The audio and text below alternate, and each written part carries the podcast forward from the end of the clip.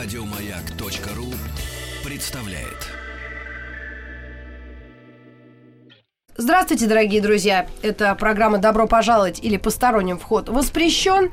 Когда-то давно мы э, ввели рубрику в наш эфир, э, в наш мой, э, я Митрофанова Маргарита Михайловна, «Носки, яблоки, хрусталь». То есть красота, здоровье, фитнес, ну, как мы любим, УЗИ, шиномонтаж, турагентство.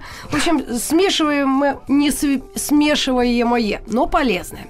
И сегодня у нас в гостях Ирина Скорогудаева, Ира, здравствуйте. Очень рада вас видеть. Врач-дерматолог, кандидат медицинских наук, сотрудница кафедры дерматовенерологии Российской академии медицинских наук или что-то такое? РНИМУ имени Правого. Российский национальный исследовательский медицинский университет. Ух, наконец-то вы мне расшифровали. Да. Будем знакомы.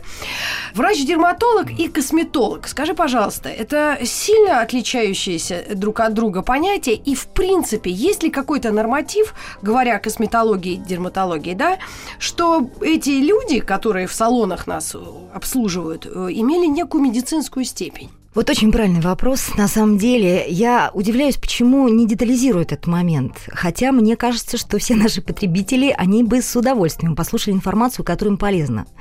Так вот, действительно, дерматологи занимаются дерматологическими заболеваниями, дерматологическими проблемами. А вот косметологи – это та специализация, которую необходимо получать дополнительно – на сегодняшний день, к сожалению, нету пока, но вот только создается интернатура и ординатура, где уже действительно будут в течение года, а лучше двух готовить этих специалистов. Действительно, косметолог не может прийти просто вот врач, я получила образование, не имею никакой специализации. То есть сначала, после института, нужно приобрести специальность дерматовенерологии. Uh-huh. Это опять-таки ординатура, два года. И потом еще полгода, вот на сегодняшний день такие правила, они получают специализацию по косметологии. Почему это важно? Понимаете, отделить на самом деле косметологию от дерматологии сложно, но специфика, она действительно очень сильно отличается. Потому что дерматологи, они не знают всего, что есть в косметологии, ведь это высокотехнологичная область, прямо скажем. Более того, косметология, она находится вообще на грани разных медицинских отраслей, в частности, например, эндокринология – диетология. Ведь телом занимаются, ведь да. что только не делают. И тебе аппаратные методы, угу. и криолиполис. И ведь не боятся ничего. Хотя, в принципе, желательно было бы, чтобы вы еще имели образование физиотерапевта. Так подожди, кто кому должен первым идти? Если э, ты э, молодая женщина, которая увлекается косметологией, тебе угу. нужно освоить какие-то азы медицины, потому что с улицы это просто опасно, да, опасно, заниматься такими опасно. практиками. То есть нужно, во-первых, выбрать себе врача. Этот врач должен иметь две специальности. Первое, дерматовенеролог, поэтому, в принципе, он обязан, как специалист, прошедший обучение, разобраться в ваших даже дерматологических проблемах. Но просто когда человек, кроме дерматовенерологии, получает еще одно образование косметолога, он уже попадает в эту сферу. Там, где мы занимаемся красотой, где мы занимаемся эстетикой, где действительно и тело худеем, и кожу натягиваем с проблемами старения, боремся, назначаем кучу всяких средств, вкалываем в кожу, извините меня, и нитки уже на сегодняшний день, и филлеры, и ботулотоксин, ну, и медицинские навыки. Понимаете, это как бы не может делать дерматолог, он просто этого не знает, но надо специально учиться. Господи, Поэтому начала когда... за здравие, а заканчиваю даже не знаю почему, потому что это очень волнительно. У нас очень волнительно. в каждом подъезде салон красоты. В каждом. И поэтому э, э, это, это важно, это ответственно, это наше лицо, это наше здоровье, это наша вот, внешность. вы сказали абсолютно правильно. Это ведь не только здоровье и красота, да, это действительно возможность каких-то осложнений. И причем здесь осложнения действительно имеют эстетический психический такой характер. Ведь правильно говорят, с точки зрения судебной медицины, лицо принимается все-таки за тяжкие телесные повреждения, именно потому что это внешность, это ваш социальный статус и так далее.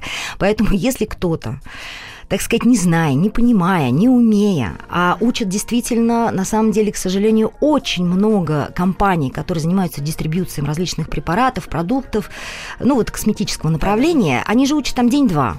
И вот вас научили эти нитки вводить, вам это сделали, а потом у вас какие-то осложнения. Вот что делать вот с этим лицом, куда пойти?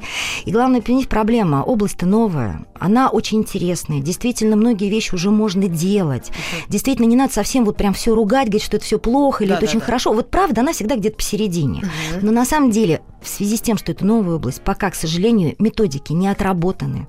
Вы понимаете, каждый от своей колокольни танцует. Давайте так попробуем, давайте так. А вот я вижу свое видение и попробую вот так вот. А осложнения, которые ведь чем больше делают, тем больше появляются. Так статистика, собственно говоря, и набирается. И вот сейчас, чем больше вот этих процедур делают, тем больше поток осложнений. А лечить кто-нибудь умеет – Методы коррекции отработаны. И этим людям говорят, вы знаете, вот мы тут уже там лет 5-6 колем филлер, но извините, у вас какие-то индивидуальные особенности. И это впервые. И поэтому, да, и мы ничего сделать не можем. Но это же вообще неправильно. Эти индивидуальные особенности надо было тогда заранее оценивать. Да, друзья, наверное, очень-очень ответственно нужно подходить к выбору того салона косметологии и врача или специалиста, если нет врачебной степени, к которому вы обращаетесь. Я искренне надеюсь, что наши регионы нас сейчас слышат, и в Москве в разных районах тоже мы не можем гарантировать полностью качество этих специалистов, но мы от всей души, как женщины и как профессионалы, я э, в области радиожурналистики, а Ирина Скорогудаева, врач-дерматолог, предупреждаем, чтобы вы серьезно относились, не смотрели только на цену, которая сейчас предпочтительно э, низкая должна быть, да, потому что доходы уменьшились, доллар растет, и все эти средства, они закупаются действительно за определенную сумму, и, в общем, разобраться во всех этих логистиках просто невозможно. Мы просто предупреждаем об ответственности. Один маленький момент. Спасибо нашему государству, потому что, в принципе, оно заботится о наших пациентах. Почему? Это потому что нет, это законодательство, которое меняется, меняется в лучшую сторону. Но сегодняшний день действительно косметологом может быть только врач. То есть есть определенные регламенты, которые введены, стандарты. Косметология – это отрасль медицины, уже ввели законодательно. Mm. Но самое главное – ввели уголовную ответственность. Теперь врач-косметолог несет уголовную ответственность за все, что он сделал.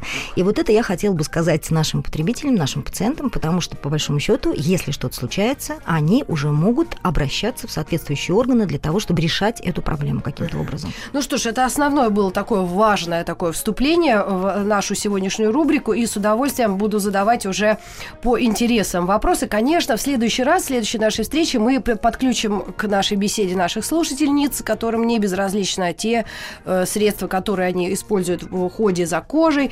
Но начнем мы сегодня с самого начала это правильное очищение кожи. Это может быть интересно мужчинам, ну, в качестве просто какой-то, ну, информации, да. Вдруг кто-то этим тоже занимается и не считает себя каким-то слабаком или тряпкой. Итак, очищение кожи. Это важный момент, поскольку мы э, живем во времена такого плохого экологического состояния, да, и, соответственно, питание тоже непонятно какое, сухость, влажность, черт его дери. В общем, все на это влияет. С чего начинать? И еще отдельный вопрос, Ир, будет, знаете, какой? Я абсолютно придерживаюсь темы э, того, что мы фармакозависимы. И я отрицаю полностью, практически полностью, народные средства. Это овес на лицо, это чеснок куда-нибудь, чуть было не сказала, куда-то, куда лучше не говорить по радио.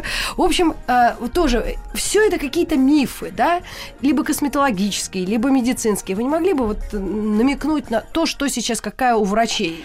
История? Намекну. Предваряя свою фразу последующую, я бы хотела все-таки напомнить, не все натуральное полезно, и не все синтетическое вредно. Это, собственно говоря, продолжая ваши слова.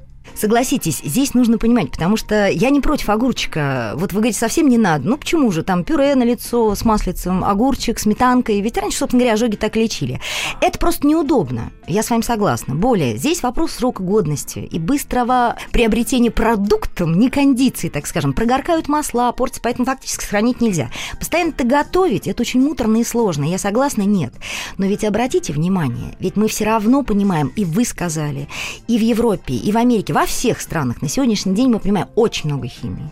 И сейчас ведь у нас новый тренд, который фактически На вот в Европе... Косметику. Правильно, косметика органика. Знаете, в этом есть вообще свое рациональное звено, очень правильное.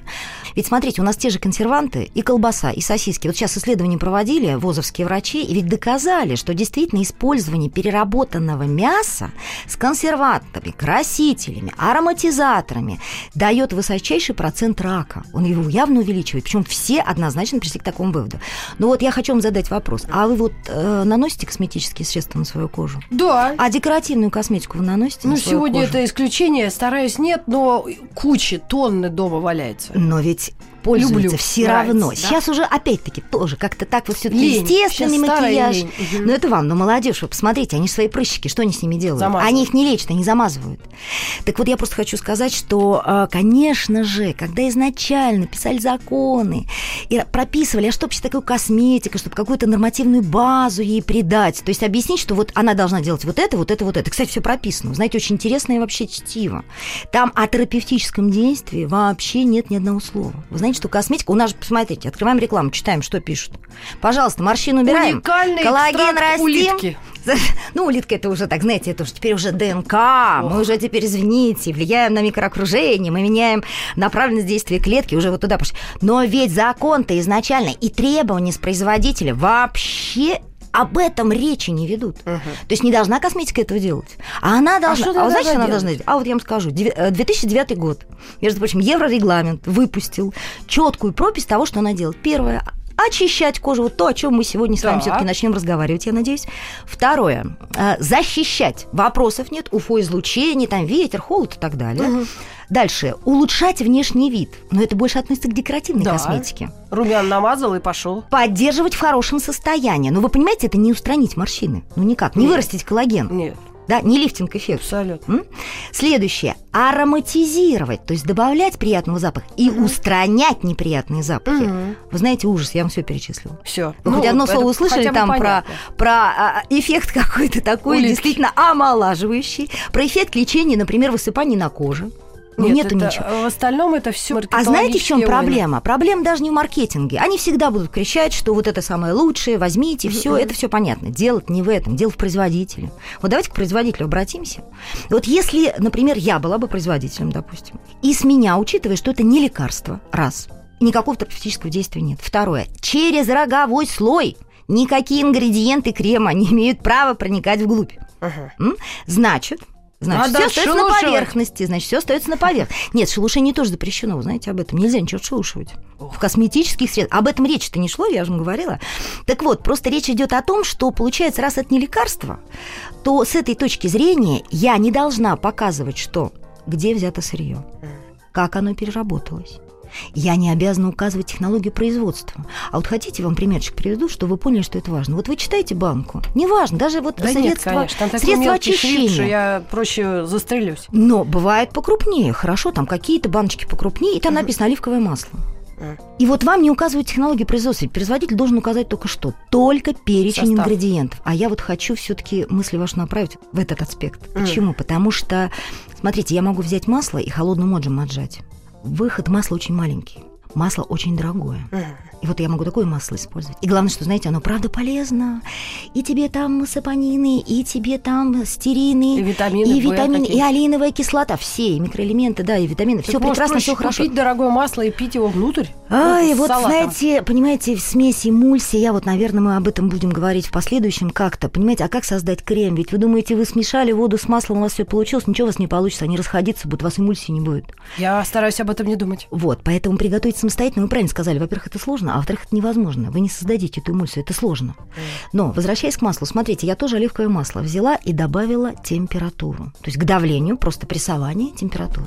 Выход масла резко увеличивается. Но вы мне извините, под действием температуры все полинасыщенные жирные кислоты, и в частности мононенасыщенная алиновая, они все погибли.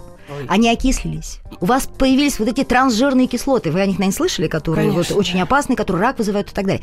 И вот это масло, может быть в этом средстве. А еще лучше, знаете как? Вот чтобы вообще максимально выход масла увеличить. Давайте туда химические растворители бухнем. То есть температура, давление, химический И растворитель. отдушка. Техническое масло. Так вот откуда же вы можете знать. Что у вас в этом средстве есть? И в частности вот эти э, шампуни, окраска волос, ведь там про оливковое масло, обо всем говорят. Давай повесим Ир, э, этот Да. вопрос в воздухе, сделаем небольшую паузу, пере- переведем дух, потому что столько бы задали и нахлобучили на наших слушателей, что как в этом разобраться и что хоть минимально полезно, мы разберемся после небольшой паузы на маяке. Оставайтесь с нами, пожалуйста.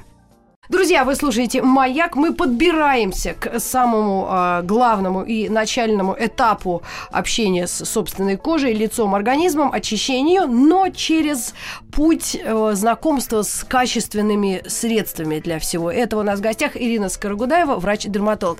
Ир, значит, мы остановились на правильной технологии производства. В общем, как тогда разбираться в кремах? Вот в том-то все и проблема. Даже специалист вам не сможет помочь, потому что раз производитель не обязан нам, это же не фарм, значит, Мгм. никаких там требований нету, ни э, Так что вы источник за получения. Вы знаете, самое тётки- ужасное, что, смотрите, они ведь Ну. не проводят тестирование с них этого не требуют, на эффективность и безопасность. На Ну, эффективность и безопасность. это Поэтому все, что пишется, животных? ни на ком. Они вообще не обязаны проводить. Понимаете, закон с них этого не требует. Значит, они это не делают. Вы знаете, есть, конечно, я надеюсь, высоко э, организованные и, в общем, приличные Большие, производители, дорогие, которые да. большие, которые заботятся о своем бренде, они, скорее всего, наверное, проводят. Это достаточно не только дорого, но и долго. Понимаете, это же получить этот результат, потом что-то не вышло. Это Анализировать, многокомпонентная. Система, новое что-то ввели, заново эти исследования. Поэтому, на самом деле, это все остается на совести производителя. Поэтому вот в этом-то я все время пытаюсь донести до наших слушателей вот именно эту мысль. Вы понимаете, вы можете э, справиться с вот с этим ассортиментом Как? только с помощью специалиста, потому что на самом деле раз производитель ни эффективность, ни безопасность, вот, вот что должен производитель нам? Показать подождите, какой план микробиологию? действий? Окей, бог с ним План производителем. План действий. Я иду в магазин. План действий не сможете вы там выбрать самостоятельно, к сожалению. Единственное, конечно Ну, же, если тогда вы... по вот запаху. Только вот а запах, опять-таки, вот чем меньше пахнет, тем лучше, по большому О, но счету. мне это не нравится. Значит, я А, выбираю Знаете, сама. он должен быть такой все-таки очень легкий запах, потому что сильная ароматизация, вообще э, вот аллергические реакции и вообще вред для здоровья несут как раз вот красители, ароматизаторы и консерванты. Черт с ним, я так много пива пью на ночь, поэтому это уже вообще минимальный ущерб моему организму образно, и вокруг меня все курят. Все-таки, как подходить к выбору? Я уже потерянный для общества экземпляр, причем я на радио, мне не видно. Если наши слушательницы идут в магазин и пытаются выбрать среди масс-маркета или дорогих брендов, как подходить к выбору? Ну, честно говоря, конечно, цена не всегда определяет качество, но какая-то зависимость здесь все-таки присутствует. Понимаете, если крем у вас стоит там 100 рублей, ну не может там содержаться витамины А, С и Е. Вот просто технически создать такое средство невозможно. Значит, мы его Хорошей не эмульсии не будет. Так. Не стоит покупать. Так. Это точно совершенно. Все-таки, если вы хотите подобрать какое-то средство, в котором действительно будут, вот все-таки надежда есть такая, вот эти все масла, какие-то экстракты, да, получены все-таки каким-то более или менее правильным технологическим путем, то есть с получением вот этого вытяжка активного ингредиента и стандартизация по нему. Здесь, конечно, это уже более дорогие марки. К сожалению, здесь надо рассматривать все-таки магазины селективной косметики, там, где э, некоторые производители все-таки они долго остаются на рынке, они, так скажем, поддерживают свой имидж, и поэтому стараются все-таки совсем плохого не вводить. Плюс э, здесь важный момент, вот смотрите, российское производство и европейское производство. Здесь тоже есть такой тонкий очень момент. Я на самом деле за все российское, считаю, что все это нужно у нас создавать, всю эту базу. Э, нужно все-таки как-то готовить сырье и вообще вот эти все, всю эту основу, из которой все это можно готовить. К сожалению, это было разрушено, и на сегодняшний день это все не так просто. Но потихоньку-потихоньку начинаем. Но здесь опять-таки мы упираемся в это вот законодательство, потому что Евросоюз из-за вот того, что случилось так, что косметика ничего не делает, а значит, с нее требовать ничего не надо, не проверять, да, не смотреть, как они все это готовят. Но они же понимают, что что-то не так происходит, и они каждый год выносят новый регламент. Вот, например, помните, появилась такая тема нанотехнологии. Ну да. И все пачки сразу запестрили. У нас нанопродукт, нанотехнологии. Евросоюз издает регламент, по которому требует от производителя, так, если вы используете то или другое, либо нанотехнологию, либо нанопродукт, вы должны доказать нам это путем предоставления специальных сертификатов, которые это подтверждают. Тут же процентов 90 Это убрали. с коробки убрали. Вот понимаете, какой момент? Действительно, смотрите, вот с фильтрами. Нашли же в молоке матерей. Вот поставили себе задачу, брали молоко матери, давайте посмотрим, что там есть. Мгм. И решили посмотреть, а есть ли фильтр от солнца? Потому что так-то определить нельзя, это нужно как бы фокусированно ставить задачу. Да. И они поставили актилметоксицинамат, бензофенон. Это европейские, конечно же, исследования, и они нашли, они говорят, ну надо же, вот смотрите, кормящая мать, получается, молоком передает фильтр ребенку. Но извините меня, фильтр на поверхности кожи должен лежать, он никак не должен внутрь попадать, потому что в этом, собственно говоря, и суть-то его и смысл. Он же не полезен, и более того, я скажу, очень вреден, потому что действительно вот это раковое перерождение, парноплазия, там нарушение гормонального фона, все это вот на сегодняшний день доказано, что с этим связано. Так вот, значит, проникает, получается, что делает Евросоюз? Опять-таки, ну и другие страны, конечно, просто у нас э, законодательство ближе всего к Да. Евросоюзу, поэтому мы ориентируемся на них. Так вот, они издают новый регламент и говорят, запретить вот на сегодняшний день уже год или полтора, боюсь ошибиться точно в дате, Запрещены, запрещены фильтры. Не все. Часть, которая исследована, доказано, что они вредны. В частности, смотрите, актилметоктинамат, бензофенон. И это надо искать производные- на этикетке. Про... Вот, я, к сожалению, подвожу вас к этому тяжелому вопросу. Вам все время очень не хочется поработать для собственного здоровья, для собственной красоты. Я это понимаю. Не хочется свое домашнее месить, вы уже это озвучили мне. Вы не хотите читать этикетки, но вам придется это делать. Я, конечно, вам уже сказала, что по этикетке все понять нельзя. Потому что, может быть, там вам витамин Е написали, но его 0,000, концентрацию-то они нам не указывают. Да. Вот. И какая форма этого витамина Е? Никто нам не сказал. А это важно с точки зрения воздействия. -то. Может быть, Ну, ощущение просто- самочувствия кожи, и это уже Вот показатель. это тоже важно, но вот все-таки ингредиентный состав придется читать. И вот здесь я все-таки возвращаюсь к тому, с чего начинала. Евросоюз, начиная еще вот 50-е, 60-е годы, когда появились первые консерванты, и, кстати, только тогда появилась первая косметика. До этого не было косметики, ведь срок жизни все 50 лет у косметики у бедной. Всего Да. лишь. Ну, все компоненты декоративные, туда все средства относятся, уходные и так далее. Э, Так вот, появились консерванты, все радостно в таком количестве их туда бухали, что потом как-то развели руками и сказали, мам, дорогая, а вот это вредно, вот это опухоль дает. В пролонгированной перспективе, естественно. когда исследования стали проводить. И вот смотрите, стали их отменять. Очень много консервантов на сегодняшний день запрещено в Европе. Сейчас очень активно запрещают, я сказала, фильтры. Вообще сейчас разрешили только органические пигменты. Испугавшись, Скандинавия, ну, у них свое законодательство, они вообще сказали, что мы физические фильтры уберем. Помните, вот оксид цинка и диоксид титана, вот с ним все носится, а ведь его везде, в мыле, кстати, его тоже достаточное количество. Он дает вот эту белость такую и основу дает. Так вот, э, понимаете, что делают? Поскольку если сейчас ведут запреты, скажут, что косметика, она все-таки попадает в организм, попадает, ведь сейчас это не предполагается, что какие-то ингредиенты попадают, поймут, что она оказывает терапевтическое действие, упадет весь рынок. Почему? Потому что если сейчас производители принудить все это показать, если перевести на стандарты фармпроизводства GMP, вы знаете, там же только бумаги одни записать э, устанешь Ну да. по времени. Как там и к сотрудникам, ко всему, там требования очень высокие, технологии производства. Все это надо показать, рассказать. У нас вообще косметика исчезнет. Так, Её пока она будет. не исчезла. Пока она не исчезла. Смотрите, поскольку Евросоюз работает, они постоянно выясняют, что вредно, и запрещают это. Все-таки на сегодняшний день моя такая рекомендация, старайтесь выбирать продукты все-таки импортные. Почему? Потому что там они боятся боятся ответить по закону, поэтому все на сегодняшний день известные вещества, как то консерванты, фильтры, красители, ароматизаторы, которые действительно э, дают онкологические заболевания, нарушение гормонального фона, э, также влияют на репродуктивную систему, вот ту самую главную проблему с репродукцией, они их запрещают, и они никогда в жизни не будут их вводить в рецептуру. У нас таких запретов на сегодняшний день нету. Так, на Поэтому этой можно вводить- пессимистической ноте мы сделаем еще одну микроскопическую паузу и возвращаемся к вам в эфире э, с Ириной Скорогудаевой, врачом-дерматологом, и, наконец-то, даем вам какие-то уже практические советы, хотя все вышесказанное прекрасно действует на нашу мозговую систему клеточную и уверенно попадает, может быть, не все, но частично к нам в мозг, и потом мы из этого делаем выводы. Оставайтесь с нами, пожалуйста. Мы говорим о правильном подборе и выборе косметических средств и, в частности, об очищении кожи. Ну что ж, наконец-то мы вернулись в студию. Спасибо всем, кто с нами. Мы говорим о красоте, здоровье, ну, отчасти фитнесе и уход за кожей. С чего он начинается? Все-таки, если мы остановились на каких-то средствах понятных, с хорошим э, списком ингредиентов, мы их выбрали, как мы их применяем?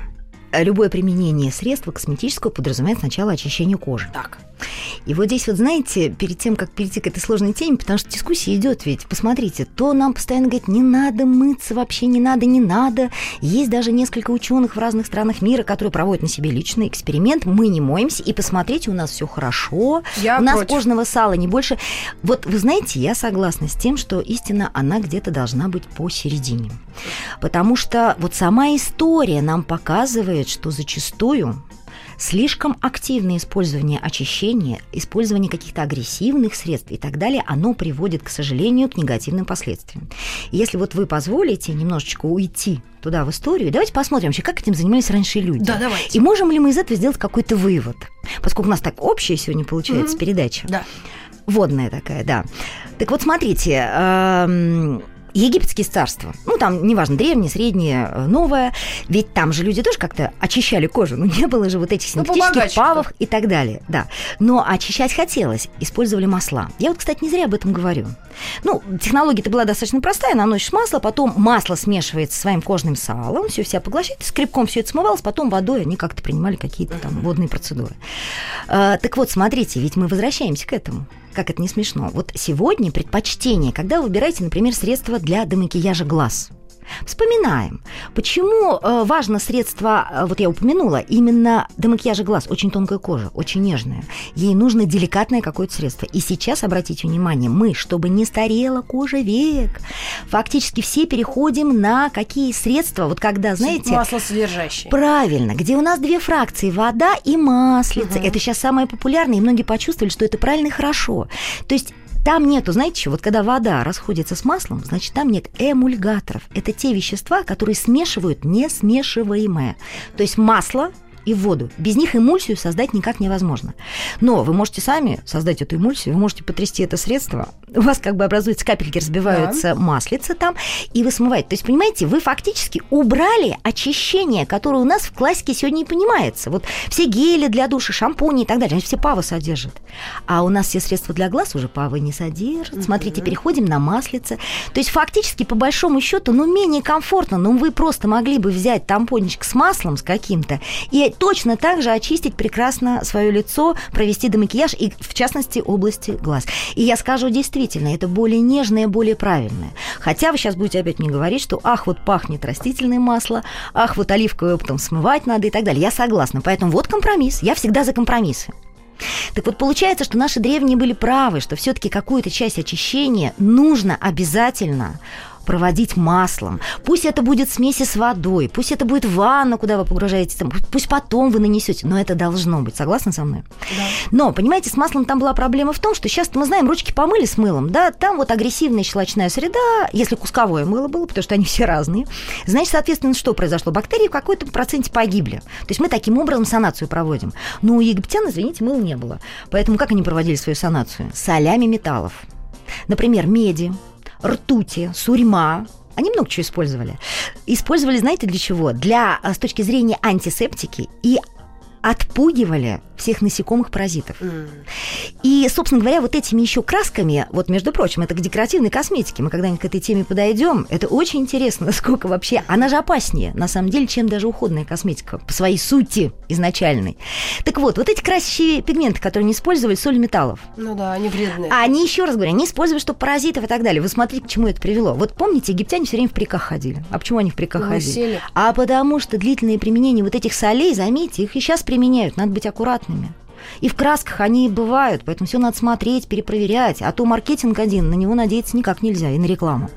Так вот, действительно, они к 20 годам все лысели. И поэтому, собственно говоря, вот мода была введена на парики, они действительно развивали эту индустрию, создавали их и так Ну, далее. эволюционный Вот, пожалуйста. процесс на то и шел, чтобы нам как-то получше жилось. Да, согласна. Вот смотрите, дальше римляне. Вот римляне, э, вообще римская цивилизация и вообще империя римская, конечно, они дошли совершенства. Говорят, что наши спа просто не дотягивают даже близко до того, что бань? они, да, устраивали в Терм? римских банях, термы.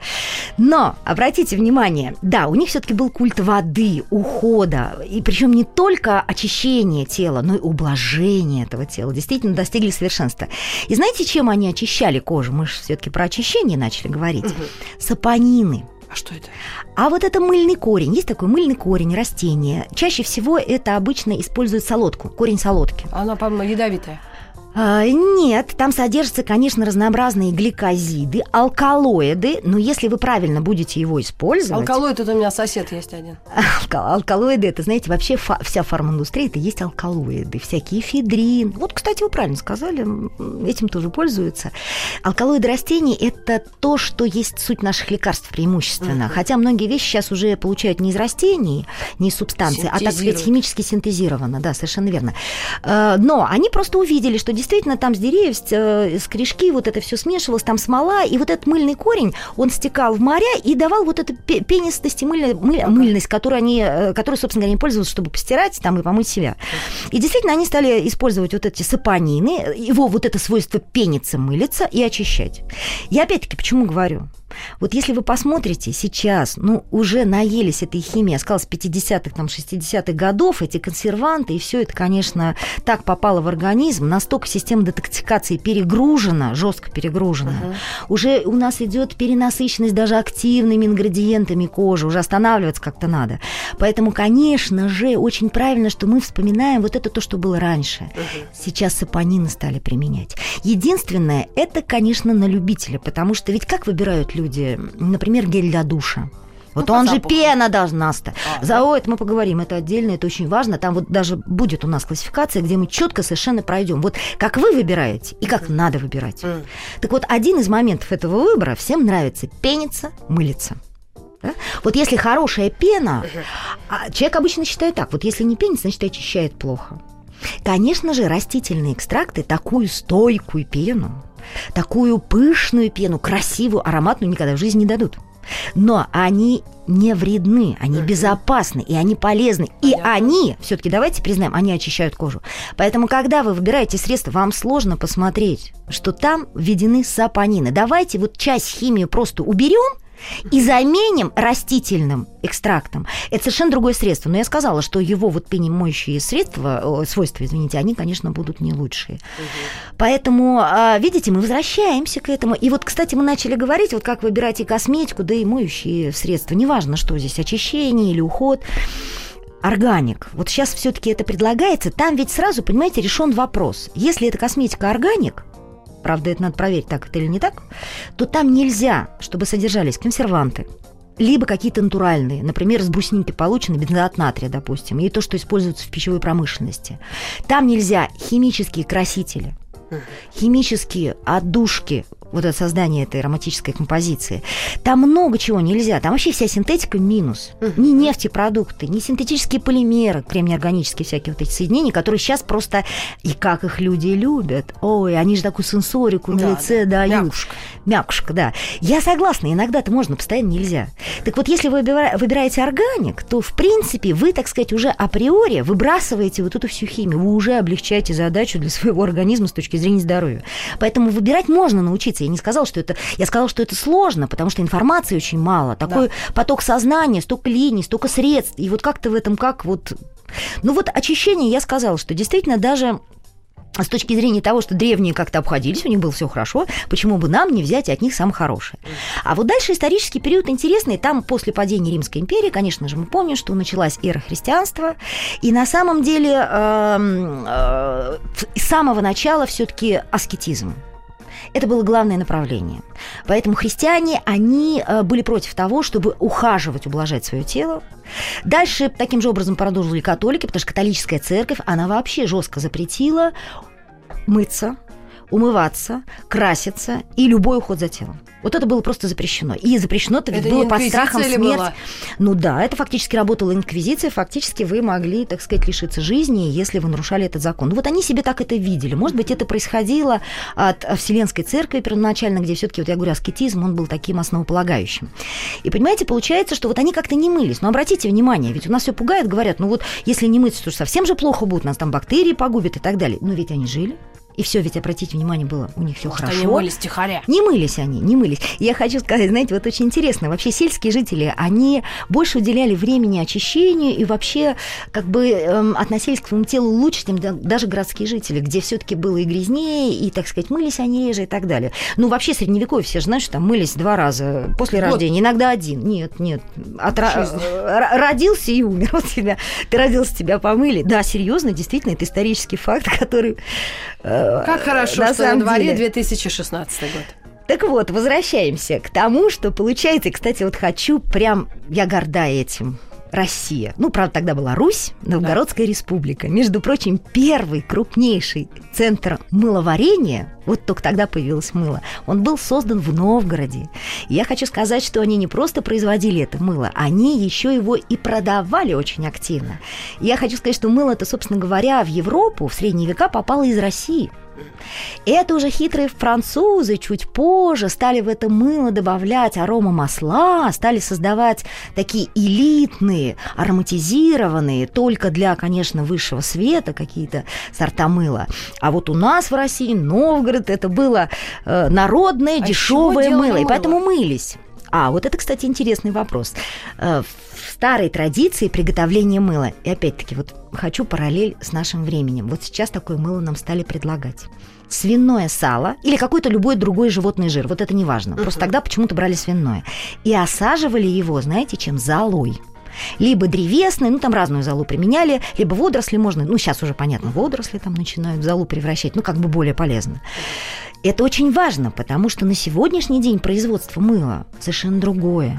И вот этот животный жир, жировую основу осаживают не золой, а щелочью. И в этом принципиальная разница. А знаете, в чем разница? Зола, она не имеет щелочной среды. А, к сожалению, вот всю щелочь убрать из мыла не удается. Именно поэтому многие хозяйки, кстати, говорят, мылом-то стирать лучше, чем порошком. Особенно, когда фосфаты запретили, Европа запретила фосфаты. У нас не получается при стирке порошком кипельно-белого белья. Почему? Потому что плохо отстирывает, фосфатов нету. И мылом, говорят, стирать лучше, белее мыло. Особенно вот если о хозяйственном мыле говорим. Так вот, там щелочи, знаете сколько? Там pH передвинут до 14. Именно щелочь так хорошо отмывает и отстирывает. И вы понимаете, вот на сегодняшний день, когда вы берете кусок мыла, даже если туал, туалетное мыло, даже если оно, это мыло детское, неважно, uh-huh. но такое твердое кусковое мыло, то если оно традиционно щелочью осажено, то там эта щелочь есть. И это настолько негативный вред для кожи. Вот мы дальше будем об этом, когда сравнивать будем, чем гели для душа, жидкое мыло, кусковое мыло. Но здесь, правда, надо, надо вот это учитывать. Так вот, хочу сказать, что самое это интересное, древние это другое мыло делали без щелочи, оно же не было такое агрессивное. Да, дела. Дела, вот видите, как интересно. Но э, на самом деле все-таки католики, как я уже сказала, не пустили э, наше новгородское мыло, ну, широкомасштабно использовать в Европе средневековой. И знаете, с какого? Вот Мария Медич, фактически, она очень много нововведений вела. Что она сделала? Тогда уже Э, привозили э, из арабских стран разнообразные аромамасла, и они стали готовить духи. Ну, потому что, понимаете, люди не мылись, если. Ну, да, Можете себе представить, какой был запах. И да. хотелось как-то его перебивать. Вот, кстати, многие сейчас делают именно так. Берут косметику, которая сильно пахнет, и которая перебивает запах. Но это неправильно. Лучше, кстати, устранять свой запах путем абсорбции и так далее. О чем дальше, думаю, тоже будем говорить. Да, нам, кстати, нам будет, э, нужно будет прерваться буквально угу. через несколько угу. секунд. А, вы совсем сложные слова типа сорбций все-таки поясняйте. Ой, да, да, да, да, да, хорошо. Потому что мы так, э, как говорится, с первого раза, или как угу. тут без пол-литра, как говорят не рыбаки, не разберешься. Угу, угу, ну что ж, Ирина Скорогудаева у нас в гостях, врач-дерматолог. Мы говорим об истории косметических средств и начинаем с самого начала, с древних времен, и подошли уже к средним векам. Оставайтесь с нами, пожалуйста. Друзья, мы в эфире на «Маяке». Я Митрофанова, Ирина Скорогудая у нас в гостях врач-дерматолог. Мы говорим об истории косметических средств, очищения кожи и остановились на мыле, средневековье и, mm-hmm. наконец-то, подошли к э, волшебным восточным отдушкам. Да, которые попали благодаря э, тому, что все-таки из арабских стран стали купцы завозить их. И действительно придумали, все-таки надо как-то запах перебивать. Сначала делали дистилляты, водой заливали, да, из, э, например, из лепестков розы или каких-то других цветочков получали, так сказать, вот эту эссенцию ароматическую. Э, потом стали применять масла. То есть дистилляция может разными методами идти. И вот э, как раз Екатерина Медичи, она первая предложила, потому что она пригласила очень много парфюмеров, и они стали делать уже дистиллят на основе Екатерина спирта. О, Екатерина Мария Менчи, она предложила делать дистиллят на основе спирта. Ну, просто сохранность была дольше. И вот когда они готовили эти духи на основе спирта, то вот эта вода э, со спиртом и с остатками, то, что было в растениях, ее надо было куда-то девать. Выбрасывать было жалко, тем более там был спирт, и уже тогда научились получать этот спирт, mm-hmm. естественно, потому что с 12 века где-то спирт умели получать. И они решили все-таки давайте хотя бы лицо будем протирать. Уж хоть пусть лицо будет лучше выглядеть, да. то есть какое-то хоть, хотя бы очищение. И действительно, они стали протирать. Вы знаете, к чему это привело? Это ужасно было. Начались вспышки тяжелых инфекционных заболеваний, в частности чумы. Потому что, смотрите, ведь вот какая проблема. Ведь кожа – это барьер – и она ведь защищает, она как-то устроена. Вот я думаю, что в следующий раз мы обязательно с этого начнем, поговорим и дальше поймем, как за ней ухаживать, как ее правильно очищать. Так вот там, э, ну, наверное, уже все знают, живет флора, полезная флора, микрофлора, бактерии такие, которые давно, так сказать, с нами, с кожей, в содружестве, они помогают. Вот в качестве параллели скажу, смотрите, ни для кого сейчас не секрет, если у вас дисбактериоз кишечника, то куча проблем, и не только желудочно-кишечным трактом, но и кожа не может быть красивая, хорошая, и вообще здоровым человеком человеком не может быть. У вас витамины не всасываются, куча всяких проблем. Поэтому сейчас вот прям говорят, пребиотики, да, пробиотики, курсами давайте, пейте, потому что иначе никак не справиться с проблемами многими. Но ведь кожа то же самое, она также к внешней среде у нас выставлена. И она так же самая, вот есть вот эта прослоечка, где живут бактерии, и вы знаете, как они нам нужны? И вот когда этот, этим спиртом, вот этим дистиллятом стали протирать лицо, вы уничтожили всю бактериальную флору на поверхности кожи. Ну, начали с лица, потом там дальше тело уже протирали. И мы остались беззащитны. И вот эта резистентная устойчивость, извините, устойчивость, сопротивляемость организма к бактериям патогенным, которые всегда вокруг нас есть, понимаете, всегда – она была утеряна. И поэтому действительно вот эти средневековые тяжелые пандемии, которые проходили, и чумы, и разных других инфекций, это как раз было связано именно с этим. Вот это вот надо учитывать обязательно. А, конечно же, у нас немножечко все попроще сейчас. Понимаете, мы постоянно моем кожу, и наша кожа, ведь она приспосабливается, она хитрая. Она привыкла вот этой вот кожного сала и создать условия для того, чтобы как-то колонировалось, чтобы осели туда хорошие бактерии, прилипли, как-то тут жили на нас она это создает, и мы быстрее. А вот когда не мылись, не мылись, не мылись, вот еще один пример, кстати, приведу. Смотрите, вот дошла цивилизация до северных народов. Все, конечно, прекрасно. И вот эти достижения цивилизации, ну, конечно, пришли. Мы стали говорить им, ну как же так, надо мыться. Да. Они там салом себя протирали, да, а мы им говорим, надо мыться. И сколько их полегло-то? Вы знаете, между прочим, действительно, смертность настолько увеличилась, просто катастрофа была. Фактически мы чуть не потеряли целые народности. И тогда вот уже приостановились. Конечно, не только это, я не спорю, вообще нет ничего абсолютного в мире. Конечно, алкоголь тоже добавил, потому что у них выяснилось, ферменты нет, да, которые метаболизируют. Ужасно. Но вот это мытье на самом деле, и особенно когда нет привычки, вот я подчеркиваю это, это очень Ой, важный Ир, момент. давайте наших наших пенсионеров все-таки не сбивать с толку, а то они перестанут мыться. Я знаю, Я это не самая ненадежная, не, не морально неустойчивая, мне кажется, аудитория. Поскольку э, если человек себя убеждает в чем-то, его уже не сдвинуть ни с чего. Вот это абсолютно неправильно, потому что не забывайте, мы-то приучены мыться, поэтому кожного сала у нас вырабатывается много. И если вы теперь перестанете его смывать, у вас другие проблемы начнут развиваться. Мы уже цивилизованные люди, мы приучены к этому. Я только настаиваю на том, что мы должны правильно это делать и правильно выбирать те средства, которые не навредят ни коже, ни организму в целом. Ну, может, намекнем перед э, завершением нашего сегодняшнего а, интервью?